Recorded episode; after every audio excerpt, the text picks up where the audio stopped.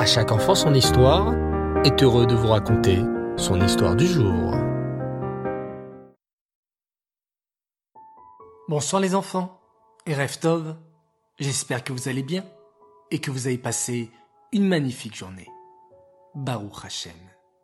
Ce soir, je souhaitais vous parler de la Hashgacha Pratit. La Pratit, c'est ce qu'on appelle en français la providence divine. C'est le fait que dans ce magnifique monde que Hachem a créé, il dirige tout à la perfection avec énormément de minutie. Chaque détail est mesuré, pesé, compté. Rien n'échappe à Hachem.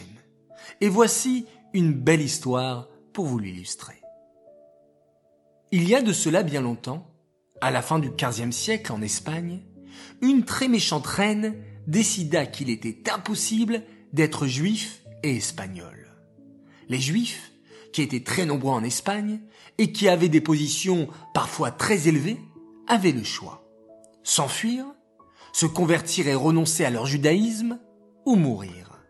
Une partie de la population, que l'on appellera par la suite les maranes, décida de rester en Espagne et de continuer à vivre comme des juifs, mais en cachette.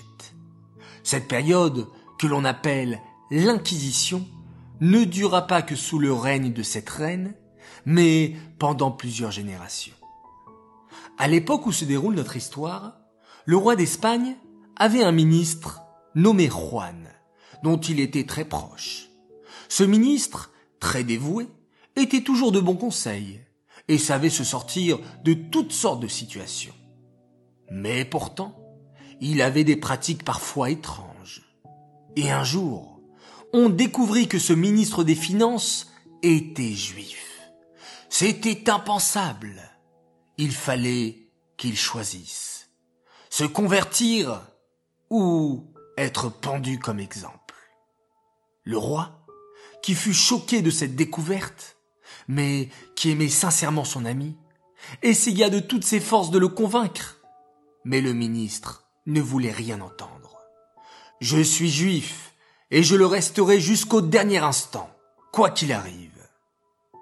Le roi, sous la pression du peuple et de l'Église, demanda un délai d'un an. En effet, avant de pendre son ministre, il fallait le remplacer par un homme aussi compétent. C'était compliqué. Juan était vraiment très bon à ce poste spécifique et digne de confiance. Sans lui, le pays et toute l'économie courait à sa perte. Mais un juif, non, ce n'était pas possible. Un délai d'un an fut accordé. Une fois ce délai écoulé, le roi obtint pour son ministre un sursis d'un mois. Pendant ce temps-là, il serait suivi de près pour s'assurer qu'il ne puisse pas s'enfuir. Chaque jour, le roi suppliait son ami. Juan, s'il te plaît, convertis-toi tu pourras toujours servir ton Dieu secrètement. Mais la loi est très claire, je ne pourrai pas revenir dessus. Et si tu refuses, je devrais assister moi-même à ta pendaison. Cela m'effraie. Majesté, n'ayez crainte. Je sais que vous n'y êtes pour rien. Mais comprenez qu'il m'est impossible de renoncer à la foi de mes ancêtres. Mon peuple a tellement souffert, mais nous n'avons jamais renoncé. Nous ne flancherons pas sous le pouvoir espagnol non plus. Hachem m'aidera. Je ne suis peut-être pas très pratiquant, et je connais pas bien la loi juive, mais je ne peux tourner le dos à mon peuple. Finalement, le jour arriva, et on amena le ministre juif pour son exécution. Il monta sur l'échafaud, mais à ce moment-là, tout se mit à trembler. Les maisons bougeaient, la terre tremblait. Vous l'avez compris les enfants. C'était un tremblement de terre. À ce moment-là, la panique envahit tout le monde qui partit dans tous les sens. Les geôliers, le roi et ses serviteurs ainsi que la foule qui était venue assister à l'événement. Le ministre prisonnier profita de la cohue pour s'enfuir. C'était une chance inespérée. Il courut, courut, sans jamais s'arrêter ni se retourner. Quand il fut bien loin, il se posa une minute et réfléchit au miracle qui venait de se produire. Il venait d'être sauvé d'une mort certaine. Baruch Hashem. Mais maintenant que faire? Devait-il vivre ouvertement aux yeux de tous comme un juif? Ou était-il plus sûr de se cacher et de rester discret? Ce tremblement de terre était un signe. Mais comment fallait-il l'interpréter? Vers qui se tourner Le juif, perdu, erra, puis se rappela qu'il y avait un sage du nom de Rabbi Israël Baal qui avait la réputation d'une immense intelligence et de savoir répondre aux questions les plus compliquées. Il se mit donc en route et voyagea. Voyagea longtemps, très longtemps, d'Espagne jusqu'à la ville de Meziboj, où vivait le tzaddik. Ce voyage fut long, car vous le savez bien les enfants. À l'époque, on ne voyageait pas en avion, en voiture, ni même en train. Tout se faisait à pied ou à cheval. Enfin arrivé après un long voyage, il trouva la maison du tzaddik. En s'approchant, il croisa un juif qui était occupé à nourrir un cheval. L'homme lui indiqua où trouver le Baal Shem Tov. Juan frappa à la porte et on l'invita à entrer. En voyant le Baal Tov, ce dernier s'exclama. Shalom Alechem, monsieur le ministre d'Espagne. J'espère que vous allez bien. Mais comment sait-il qui je suis? Je viens d'arriver, et je n'ai même pas dit à son secrétaire qui je suis, ni d'où je viens. Ce rabbi est vraiment extraordinaire. L'ancien ministre espagnol expliqua alors au Baal tout ce qui lui était arrivé. Comment il avait été démasqué, comment il avait refusé de trahir sa foi, comment le roi avait tenté sans succès de lui sauver la vie? Puis il en vint au tremblement de terre, qui lui avait miraculeusement sauvé la vie. Rabbi, dès lors, je ne sais plus quoi faire. Était-ce une coïncidence ou la main d'Hachem? Le Baal Shem sourit et répondit. En rentrant, tu as vu un homme qui s'occupait d'un cheval. C'est mon élève. Il s'appelle Reb Zev Kitzes. Lui saura te répondre. Juan ne comprenait rien.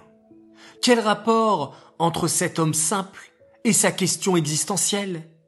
Mais il suivit le conseil du tzaddik, sortit et raconta de nouveau son histoire à l'homme. Rebzev le regarda, puis lui dit Lors de la création du monde, Hachem, à travers les lois de la nature et des sciences, a décidé qu'à cet instant précis, un tremblement de terre se produirait à cet endroit précis de l'Espagne et qu'il serait tellement fort qu'il sèmerait la panique. C'est donc un phénomène naturel et il n'y a rien de miraculeux. En revanche, le fait que votre condamnation ait lieu à cet instant précis et en ce lieu précis, pas avant, pas après, pas à droite ni à gauche, cela et la volonté d'Hachem. Le ministre fut profondément touché par cette belle réponse. Elle le poussa à vivre comme un juif fier, sans se cacher, et devint un proche disciple du Baal Shem. J'aimerais dédicacer cette histoire à l'occasion de six grands Mazal Tov.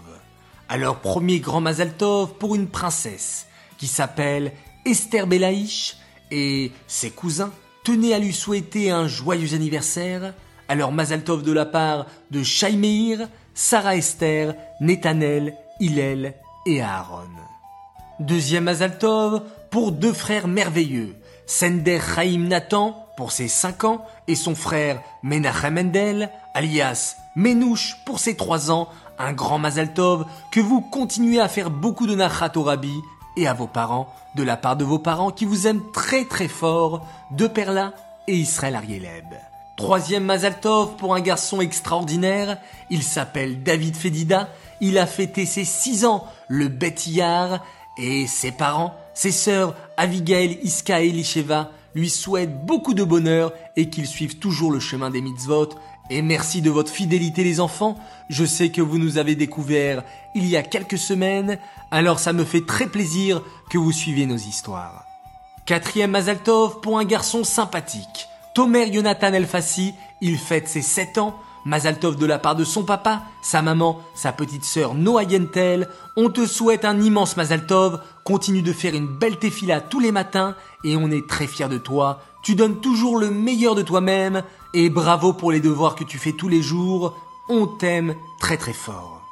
Cinquième Mazaltov pour un garçon adorable, il s'appelle Nissun Nemanov, il fête ses 6 ans aujourd'hui, que tu puisses grandir comme un chassid et donner beaucoup de nachat à toute la famille et au rabbi. Mazaltov également pour la naissance de la petite Esther, et bravo à Mendoul, Zelda, Moshe, Nissun Giti et Chaya pour tout l'aide que vous avez apporté avant Pessah. Bravo à vous de la part de Tate et Mamé. Enfin, sixième Mazaltov pour l'anniversaire d'une grande et belle fille. Elle s'appelle Perla Kelifi. Elle fête ses 5 ans. Un immense Mazaltov de la part de papa et maman, de ton frère et ta sœur et de toute ta famille qui t'aime très très fort. Les enfants, il me reste à vous souhaiter de passer une très belle nuit. Reprenez beaucoup de force, rechargez les batteries pour vous réveiller demain matin comme des lions pour pouvoir servir Hachem comme il se doit. Et en parlant de Hachem, on va également le remercier pour cette nouvelle journée passée en faisant un merveilleux schéma Israël.